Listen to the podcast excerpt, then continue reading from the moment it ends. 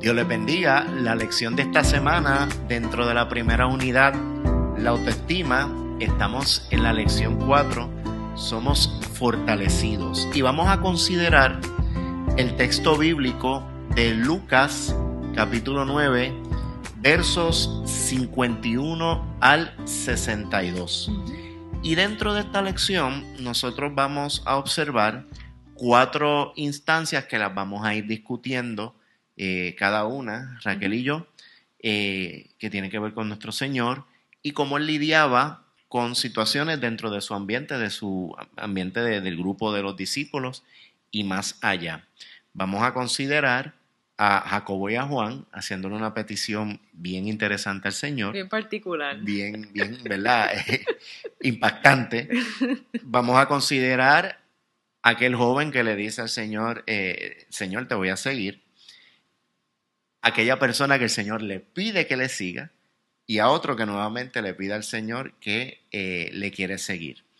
Así que vamos a ver estas cuatro instancias y vamos a ver cómo eh, somos fortalecidos eh, en la autoestima y cómo el Señor trabajó con cada una de estas instancias. Sí, definitivo. De hecho, una de las preguntas que, nos hicimos, ¿verdad? En, este diálogo es cómo eh, encaja, por así decirlo, el título de esta lección con la enseñanza, ¿verdad?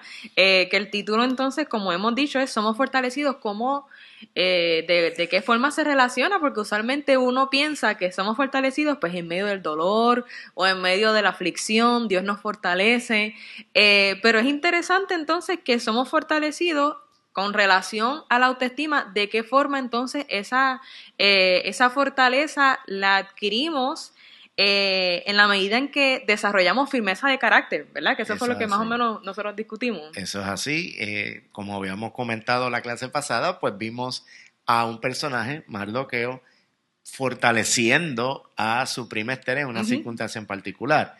Aquí vemos al Señor teniendo la fortaleza porque su autoestima eh, estaba clara en el propósito que él iba a cumplir. Definitivo, y que aún en medio de esas personas que lo rodeaban, eh, que no necesariamente, como tú bien mencionas, le ayudaban, ¿verdad?, a su propósito, sino que al contrario, pareciera ser que le estaban echando, ¿cómo fue que tuviste? Unas cascaritas de, guineo, ¿verdad? Una cascarita de y, y que no lo estaban ayudando a ver el propósito por el cual ¿verdad? Su padre lo había enviado a este mundo. Así que es interesante cómo eh, esa firmeza de carácter, que es producto de una autoestima saludable, eh, ayudó a que Jesús pues, emprendiera, como dice ahí, eh, afirmara su rostro a Jerusalén, que es básicamente, ¿verdad? Como va a mencionar esta lección, era a donde él se dirigía y que lo que le esperaba no era nada fácil, ¿verdad? Eso es así. Eso es así. Y su misión estaba por cumplirse en Jerusalén. Su propósito estaba claro. Y marchando hacia eh, dos de sus discípulos, discípulos cercanos, añadimos, ¿verdad? Jacob y Juan, le hacen una petición bien particular. Le dice, Señor, ¿quieres que mandemos que descienda fuego del cielo como hizo Elías y los consuma? Se refiere a una aldea de Samaria que no los recibió. Exacto.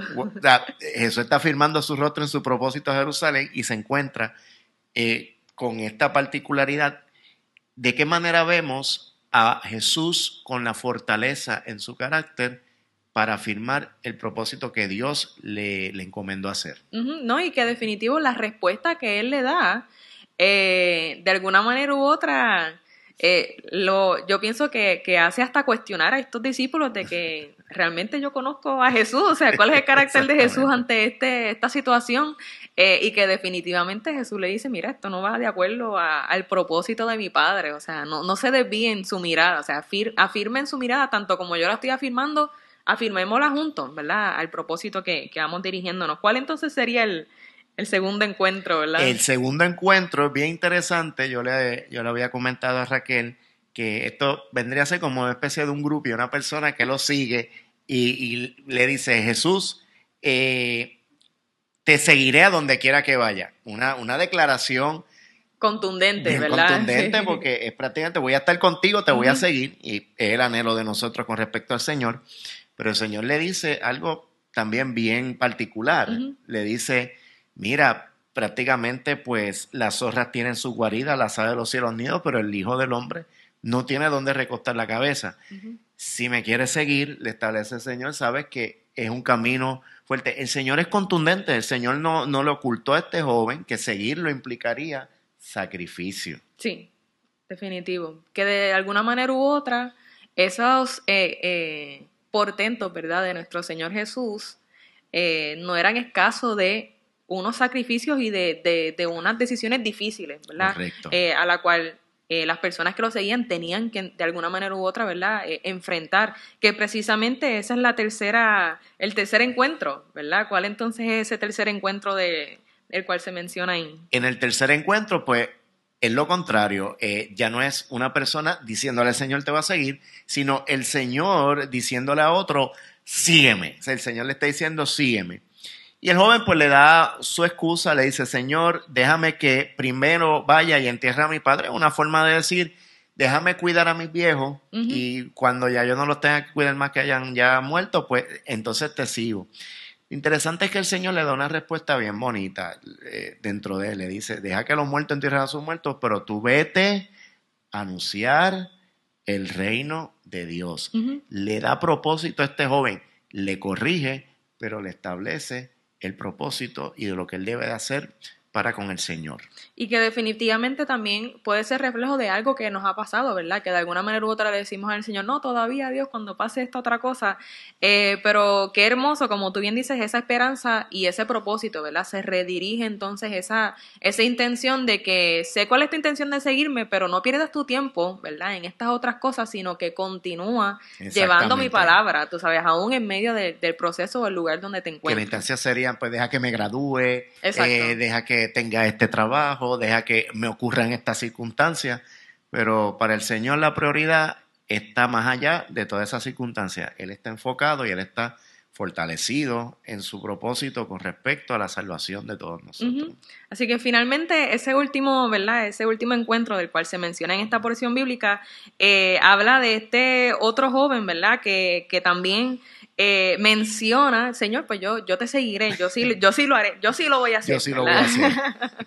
pero que de alguna manera u otra, él también tiene una, una, particularidad que él le dice, pero déjame primero despedirme de los que están en casa, ¿verdad? Me gusta la versión popular, como lo dice. déjame despedirme de mami, de papi. Exacto, exacto, pero, pero Jesús lo que le dice es que eh, el que pone la mano en el arado sigue hacia adelante y no mira hacia atrás, ¿verdad? Y que, que difícil, ¿verdad? Esa ese llamado a, continuar y a seguir a Jesús. No es digno del reino de los cielos y también quiere decir que una vez nosotros comenzamos a trabajar con el Señor, continuamos trabajando con Él hasta el último día de nuestra vida. O sea, no hay vuelta atrás, es lo, es lo que quiere decir. Sí que de alguna manera u otra nos pone a pensar entonces de dónde estriba, ¿verdad? Esa firmeza de carácter de Jesús, que como nosotros hablamos, él no ponía, ¿verdad?, eh, eh, en un segundo plano que, que, los discípulos eran sus amigos, sino aún con sus amigos fue tan firme y tan contundente como, como lo fue en su respuesta.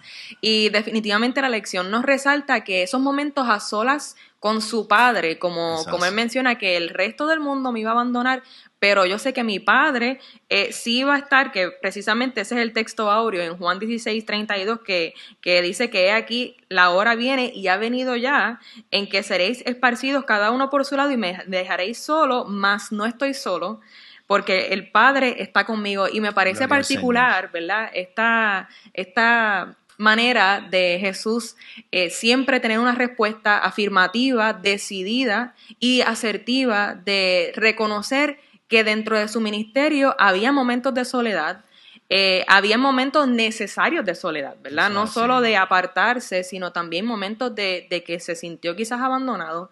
Pero esto me parece interesante porque nos recuerda que hay procesos en nuestra vida que Dios nos invita a pasarlos solos con Él, ¿verdad? Exactamente. Habíamos discutido que en este tiempo pandémico que hemos vivido, mucha gente ha pasado tiempo a solas, pero el tiempo a solas con el Señor no depende de las pandemias, depende de que nosotros nos retiremos con Él, estemos con Él y dependamos de Él.